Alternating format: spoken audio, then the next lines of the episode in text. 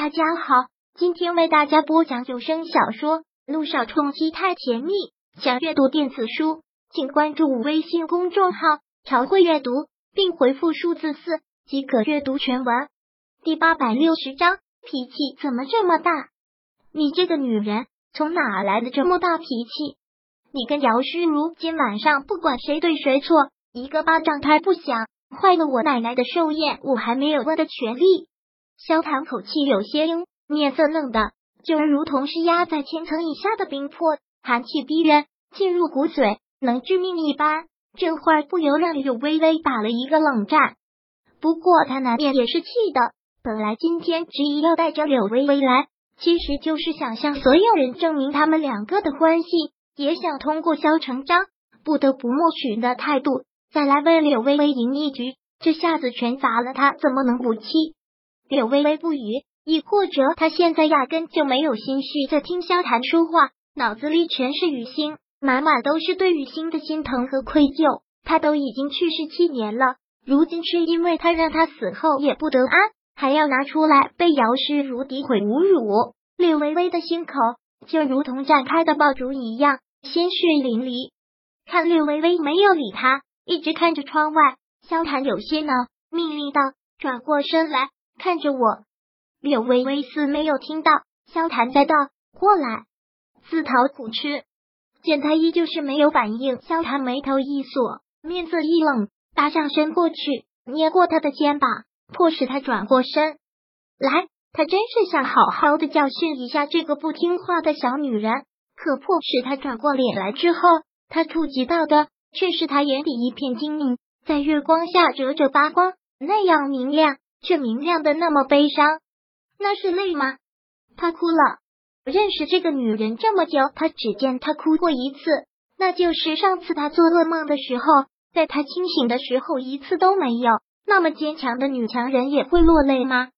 果然，正想着映在萧谈瞳孔之内的，便就是素素的几行泪。柳微微不想哭，更不想当着旁人的面哭，可是这次却怎么都忍不住了。见他看到了自己的泪柳微微慌忙的盯着开他的手，伸手擦了擦泪，又将头别了过去，强迫让自己收起这种情绪。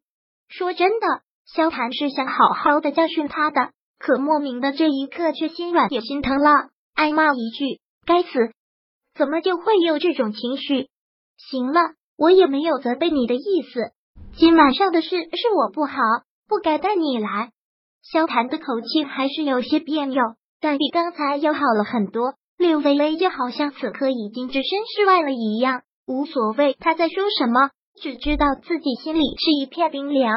喧哗过的大院此刻已经是恢复了平静。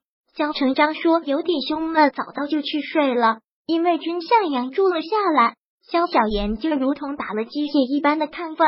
本来想趁这个机会跟他多搭讪一番的。可怎奈却被老太太抢了先，真看出是视如己出了，对他都如同对萧谈这个亲孙子一般，一直拉着他说个没完。若是往常，萧小言一定忍不住要把君向阳给抢过来了。可怎奈今天是老太太的生日，还是都要抑制他的。夜已经很深了，等了半天，君向阳也没有从奶奶的房里出来，萧小言便先去洗澡了。君向阳就一直在老太太房间陪她说话，看她睡下之后，君向阳才给她关了灯，带上了门，回到安排他住的客房。时间已经过了凌晨，明天一早他还有台手术，必须要休息了。他换好睡袍，走出房间要去浴室，可刚出门却被人叫住。向阳，姚诗如的声音温婉轻柔的，就如同被细雨打过的清风，好听的紧。当听到这个声音的时候。他脚步一滞，心有了几许起伏，有些尴尬，有些不知道该怎么面对他。他眉头不自然的锁了锁，之后尽量让自己的态度到最自然，方才转过身去，对着他淡淡的一笑：“这么晚了还没睡，睡不着。”姚诗如淡淡的一句。君向阳不自然的一笑，目光不由看向了他的手臂，他被划破的地方已经做了简单的包扎。君向阳开口问。没事吧？听他问这个，姚诗如目光也不由看了看自己的手臂，然后一笑摇头，没事儿，那就好。君向阳强装自然，但也总显得拘谨，总觉得有些别扭。相对于君向阳的尴尬和不自然，姚诗如倒是大方的多。向阳，好久不见了，好久不见。的确，他出国都有两年了，而事实上，他没出国之前，他们除了一些场合之外，也不怎么见面。今日想不到会在这里遇见。是啊，这里的少爷萧谈走了。这两个外人却住在了同一个屋檐下，的确挺奇怪的。加之上次他去医院找过他，可结果姚诗如正想到这件事，君向阳也想到了。前几天同事说有个美女去找过他，又不是萧小言，那还有谁？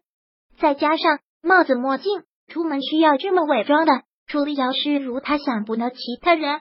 他想问前几天他有没有去医院找过他。但姚诗如不主动提这件事，君向阳自然不会主动提。向阳，两年不见，你倒是没怎么变。不过听说你现在是医学教授了，这么年轻的教授，你肯定是第一个，恭喜啊！姚诗如说的落落大方，这句恭喜该是我说才对。现在姚诗如的身价，还有在影坛的地位，自然不用多说，那就同喜。姚诗如附和了一句。随即有些不好意思的微抿了抿嘴角，说道：“刚才宴会上的事让你见笑了。宴会上的事，他跟略微微的意外，不会。”君向阳忙道。姚诗如似是痛楚的一笑，眼底的泪光如珍珠般闪烁，微垂着头，左手轻抚在受伤的手臂上，一副楚楚可怜的样子。君向阳的心一紧，竟忙移开了目光。